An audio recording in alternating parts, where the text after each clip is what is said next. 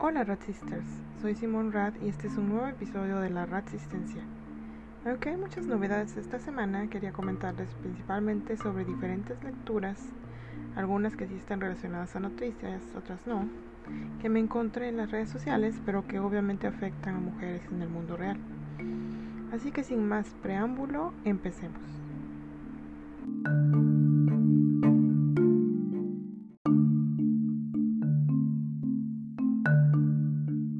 Esta semana me topé con un artículo sobre la experiencia de varias mujeres que se hormonaron e incluso operaron en su intento de identificarse como hombres y luego decidieron de transicionar. El artículo, publicado en el Times de Londres, ofrece un muy claro panorama de cómo fue que estas mujeres tomaron la decisión primero de transicionar y luego, cuando vieron que en realidad les ofrecieron una salida fácil, con muy poco análisis de sus casos particulares, decidieron parar el proceso hasta donde habían llegado. Algunos testimonios son demoledores. Por ejemplo, Zainid, quien desde los 15 años sentía que quería ser un hombre, afirma que sentía envidia de los hombres y resentimiento hacia ella misma. También que a pesar de que quiso tratar sus traumas con sus terapeutas, estos veían su disforia como la causa de sus problemas y no como un síntoma de problemas más profundos a tratar antes de transicionarla. Igualmente habla de la facilidad para hacer este proceso, pues a unos pocos meses de investigar y encontrar una clínica para la transición ya la tenían en testosterona, así sin más. O Lucy, que debido a que era lesbiana y era maltratada, se sintió empujada a transicionar. Tenía desórdenes de la alimentación múltiples, pero en vez de ir a un terapeuta que solucionara esta situación o que le ayudara a enfrentarse a la discriminación que sufría, se encontró con un terapeuta que nunca había trabajado con gente trans. Sin embargo, no le hizo ningún tipo de seguimiento para encontrar la causa de su disforia, sino que la refirió de inmediato a una mastectomía y hormonas. Luego, rápidamente fue referida a una histerectomía y ovariectomía. Todo pasó muy rápido.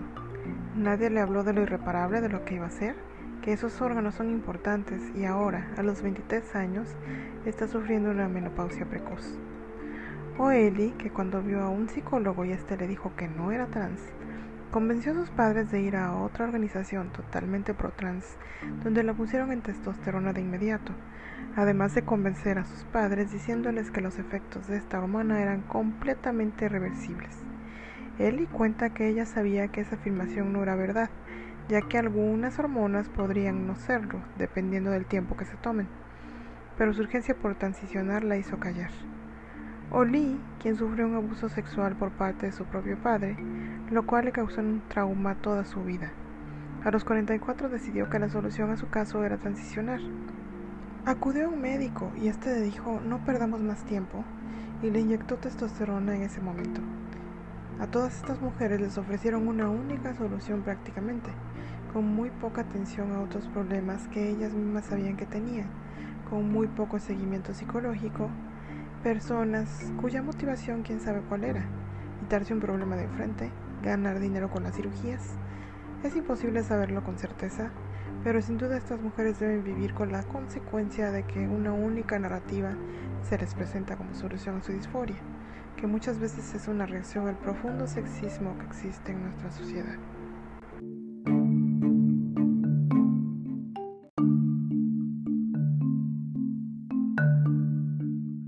En otras cosas, la semana pasada en Twitter se generó una polémica respecto a una cuenta que fue reportada y expulsada de la red social debido a que usó las palabras Only females have cervical cancer, es decir, solo las hembras pueden tener cáncer cervical. La persona que compartió el aviso de expulsión al parecer quiso apelar la decisión de Twitter que calificaba el tweet como lenguaje de odio. Sin embargo, la red social no cambió su decisión.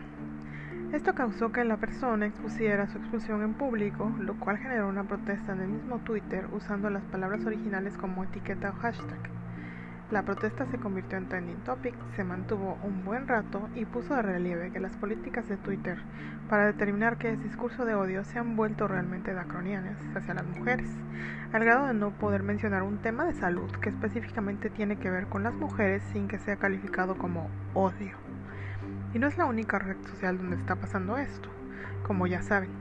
en Twitter, Reddit, Facebook en general, en estas redes sociales creadas y administradas por hombres blancos woke, así son las cosas. Es un ambiente hostil y misógino en el que las mujeres debemos de tomar toda una serie de precauciones para evitar a los acosadores violentos y ahora a los censuradores, todo por el hecho de ser mujeres.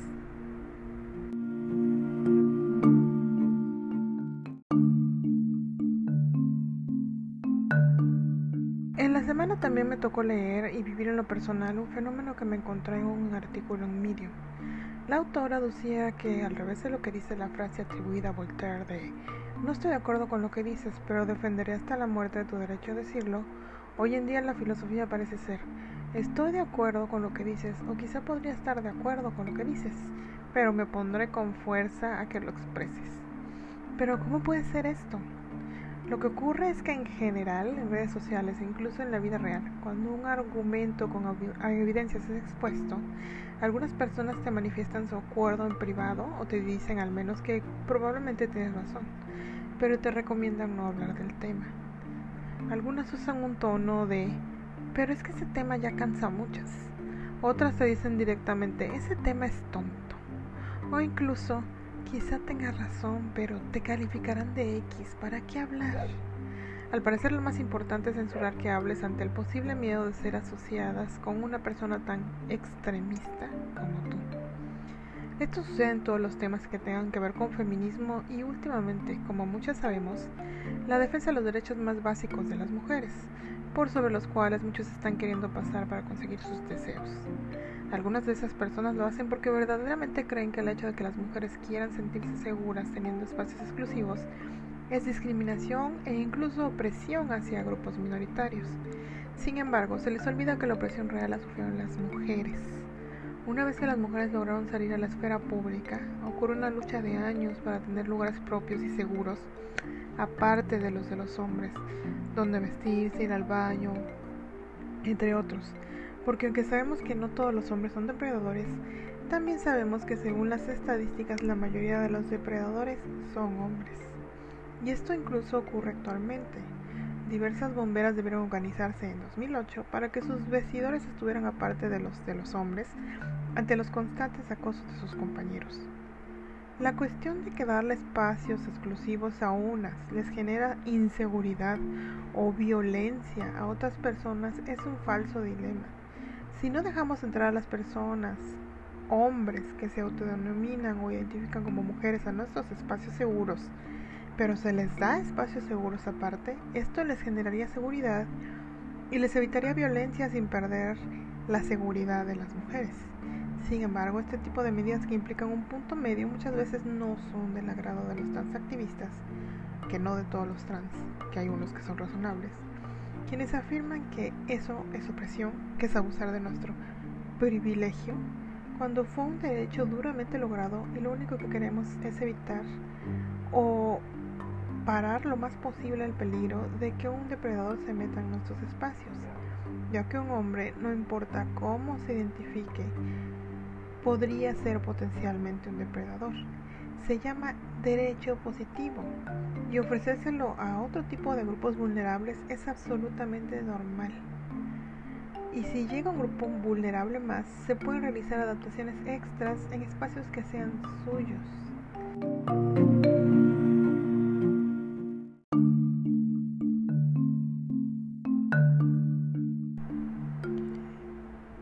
Último, esta semana tuvimos dos escándalos en México debido a que las autoridades decidieron inicialmente cancelar los apoyos para mantener el presupuesto para la llamada alerta de género en los cinco estados con más denuncias de violencia hacia las mujeres. Esta alerta de género es un mecanismo con el cual se supone que se ofrece ayuda y se hacen ciertas acciones para evitar que exista violencia hacia las mujeres y que haya tantos feminicidios en esos estados que como ya dije son los que más cuentan con casos de violencia y de feminicidios. Debido a las múltiples protestas, principalmente en redes sociales, pero también en medios, esta medida se canceló, así que no se hizo el retiro de recursos a estos estados. No obstante, más tarde se dio otra noticia de cancelación de recursos.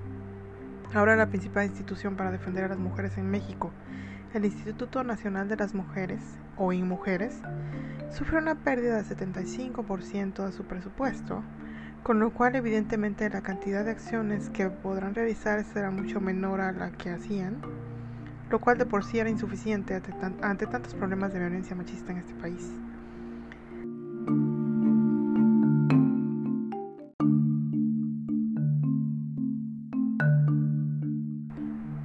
Pues eso es todo por hoy en la resistencia.